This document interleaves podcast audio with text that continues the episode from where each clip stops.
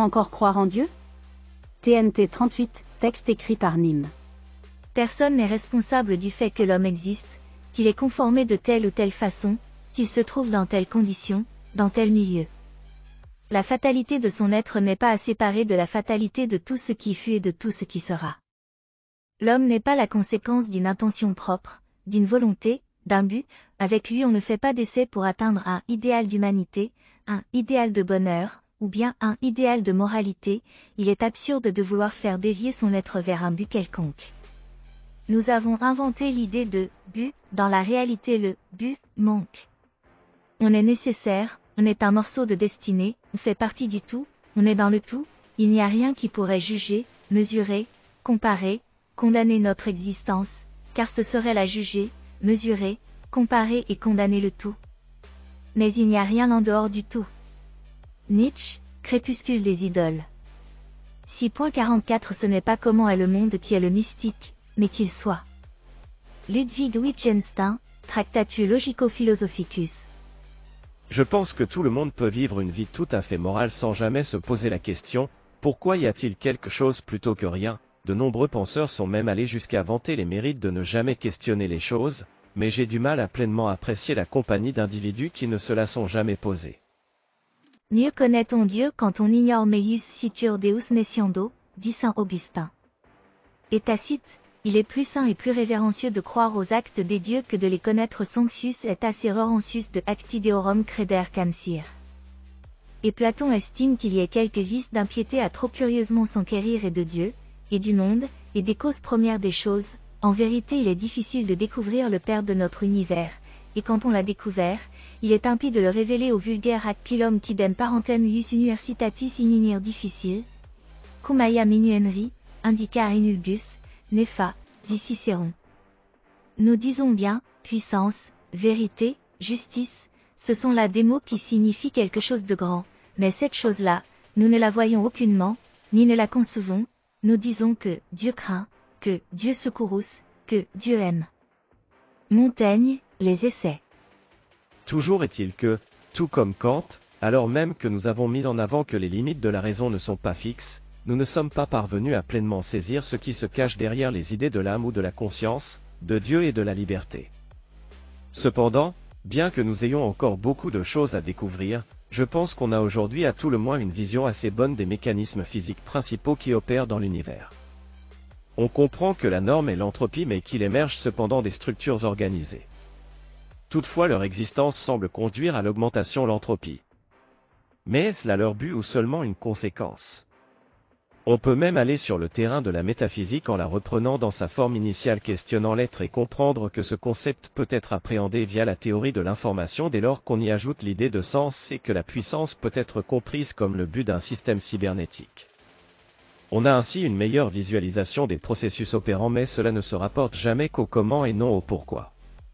Pourquoi la vie apparaît? Pour maximiser la production d'entropie?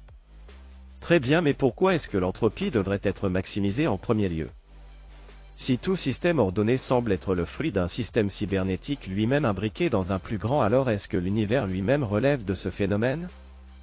Une cellule dissipe de l'énergie, elle fait partie d'organes qui dissipent de l'énergie, il constitue, en s'assemblant, un organisme qui va dissiper l'énergie de façon encore plus efficace, qui s'organisent en collectivement en société pour le même but sous l'égide de la biosphère qui le favorise car poursuivant elle aussi cette ambition et on peut remonter ainsi à la galaxie jusqu'à l'univers. On peut alors même se demander si l'univers est unique, ou s'il fait partie d'un ensemble d'univers poursuivant ce même but, et on pourrait continuer indéfiniment, mais cela ne répond pas à notre question. Pourquoi l'univers maximise-t-il cette valeur? Qu'est-ce qu'il cherche à faire?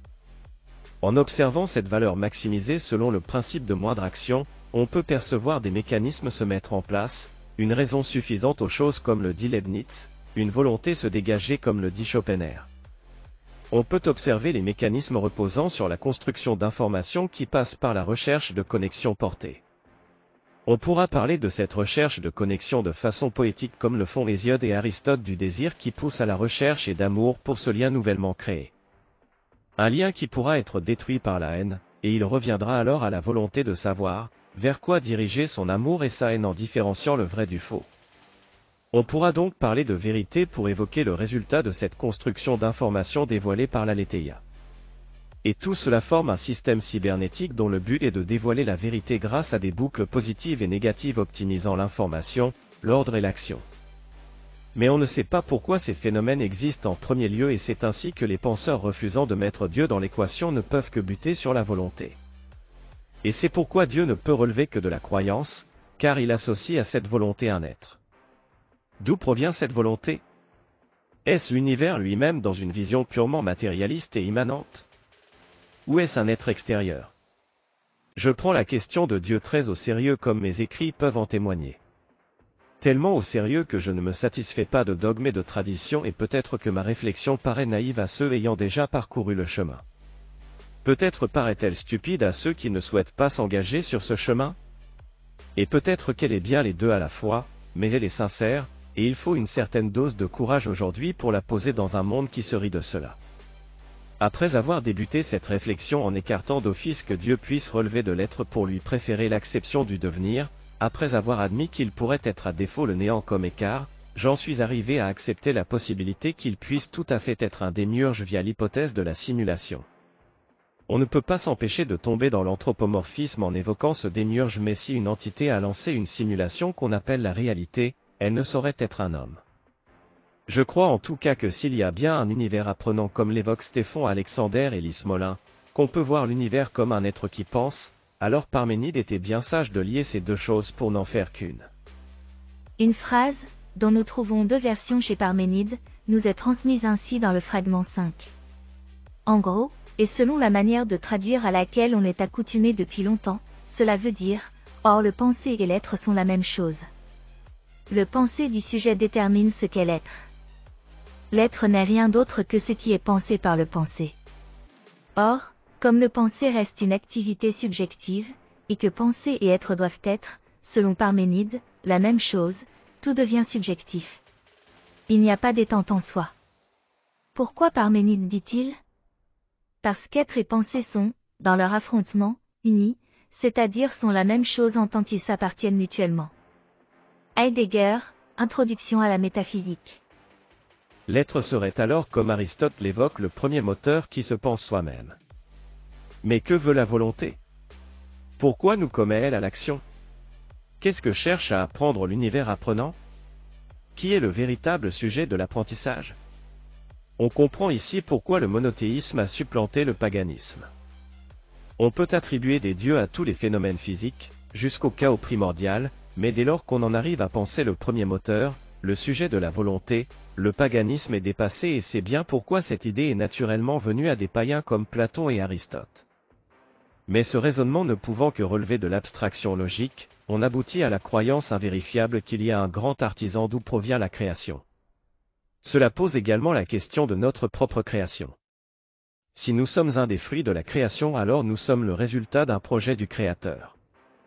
C'est peut-être en ce sens qu'un ancien poète a dit que les dieux ont été créés à l'origine par la peur humaine, ce qui, s'agissant des dieux, c'est-à-dire des multiples divinités païennes, est très vrai. Mais, admettre un seul Dieu éternel, infini et omnipotent, cela peut plus facilement se déduire du désir humain de connaître les causes des corps naturels, la diversité de leurs qualités et de leurs actions, que par la peur de ce qui pourrait leur arriver dans l'avenir. Thomas Hobbes, le Léviathan. En marchant dans les pas de Platon qui imaginait un démiurge modelant la matière sans toutefois l'imaginer comme le créateur des choses, la grande idée du Moyen Âge qu'on pourrait faire aller de Saint Augustin au XXe siècle à Nicolas de QOXVM sera de poser l'existence d'un créateur. Le christianisme fut une évolution logique de la pensée européenne se rapprochant toujours plus de la vérité. Dieu est celui qui est, comme il sera dit à Moïse dans l'Exode. Et, au commencement était le Verbe, et le Verbe était auprès de Dieu, et le Verbe était Dieu, sera dit dans le prologue de l'Évangile de Jean. Le logo, qui chez Platon est la raison du monde, qui contient les idées éternelles, devient dans le christianisme s'inscrivant dans les pas du judaïsme un être préexistant identifié à Dieu. Le logo est la parole qui donne la création. De la même manière que, chez les Grecs, la technique dévoile l'être, le logo dans le christianisme est la parole qui permet la création en transformant l'information en matière.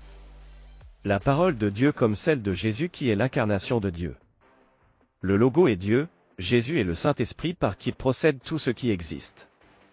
Si la technique grecque dévoile l'être, façonnant ainsi les étangs, alors elle repose sur l'aletheia, et d'une certaine manière, on peut voir l'essence de cette dernière comme le logo chrétien. Cela est tout à fait en accord avec l'idée d'un univers conversationnel. Le verbe nécessite un observateur participant qui va transformer une donnée en information, en connaissance, en vue d'une action. Dieu serait alors le premier observateur participant et Jésus viendrait symboliser cet observateur participant qui vient faire naître l'information. La question qui importe, comme nous l'avons évoqué dès les premiers articles de cette série, est de connaître la nature de l'information et savoir si elle est fondamentale ou contingente. C'est précisément le problème sur lequel butent les réalistes comme Ilya Prigogine, pour qui le temps est fondamental et l'information n'est qu'une propriété émergente. Ils parviendront à mettre en avant que le temps précède l'existence, ce qui n'est pas étonnant, mais ils en tirent la conclusion qu'il est donc fondamental, ce qui ne coule pas de source puisque l'information pourrait elle-même précéder le temps. Quelle que soit l'échelle de temps, l'existence d'un événement primordial à l'origine de l'univers est certainement l'un des résultats les plus inattendus que la science ait jamais produit. Mais ce résultat soulève de grands problèmes. La physique ne peut traiter que de classes de phénomènes. Or, le Big Bang ne semble pas appartenir à une classe d'événements. Il apparaît, à première vue, comme un événement unique, correspondant à une singularité qui n'a d'analogue nulle part en physique. Comme nous l'avons vu avec Paul Davis, cette singularité unique, et les associations qu'elle suscite avec le thème biblique de la création, fascinent souvent le public et les chercheurs. Le modèle standard est au cœur de la cosmologie contemporaine. On admet en général qu'il permet une description correcte de l'univers jusqu'à une seconde après la singularité du Big Bang. Mais la description de l'univers pendant cette première seconde reste une question ouverte. Pourquoi y a-t-il quelque chose plutôt que rien? C'est apparemment une question spéculative, à tout jamais étrangère à la connaissance positive. Et pourtant, cette question peut être formulée en termes physiques, comme nous le verrons, elle est alors liée au problème de l'instabilité et du temps. Ces conclusions sont très intéressantes. Elles indiquent la possibilité d'un processus irréversible transformant la gravitation en matière. Elles attirent également l'attention sur le préunivers qui serait ici le vide de Minkowski, point de départ des transformations irréversibles. Soulignons que ce modèle ne décrit pas une création ex nihilo. Le vide quantique est déjà caractérisé par les constantes universelles, et, par hypothèse, on peut leur attribuer la même valeur que celle qu'elles ont aujourd'hui. Le point essentiel, c'est que la naissance de notre univers n'est plus associée à une singularité, mais à une instabilité quelque peu analogue à une transition de phase ou à une bifurcation. Dans un univers dont l'âge serait de l'ordre de 1044s, les effets quantiques devraient jouer un rôle essentiel. C'est pourquoi les premiers moments de l'univers nous confrontent à un problème fondamental de la physique contemporaine.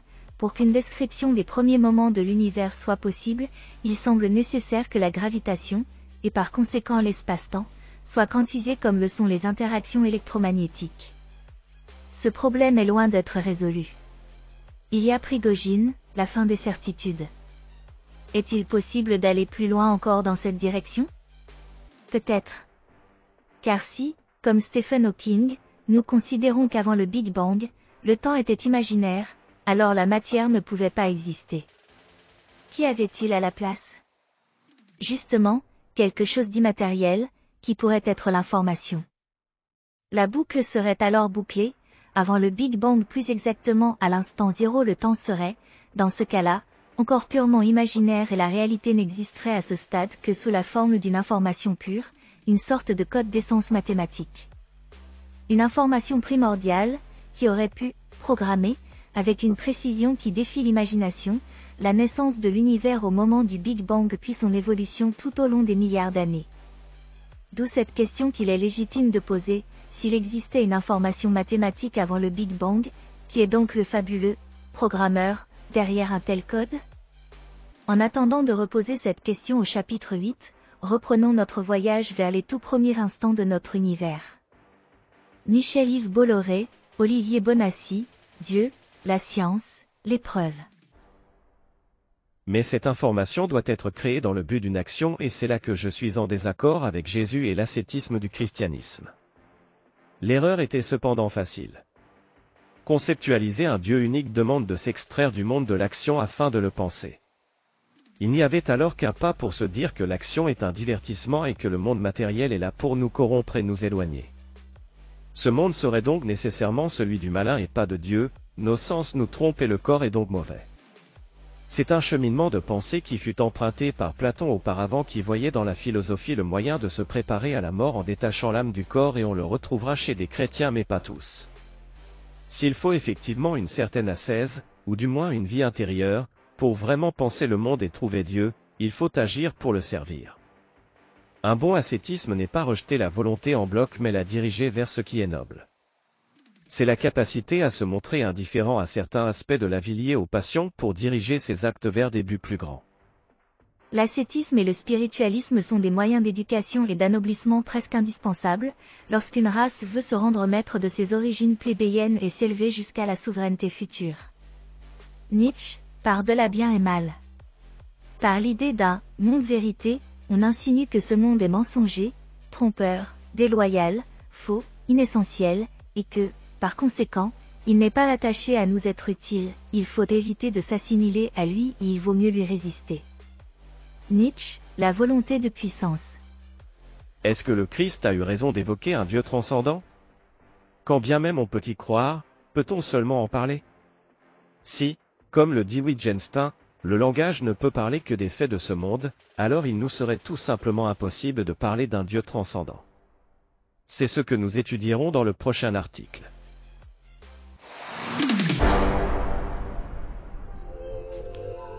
Cet audio vous a plu Abonnez-vous à notre chaîne afin de recevoir tout notre contenu et soutenez-nous sur Tipeee, le lien est dans la description.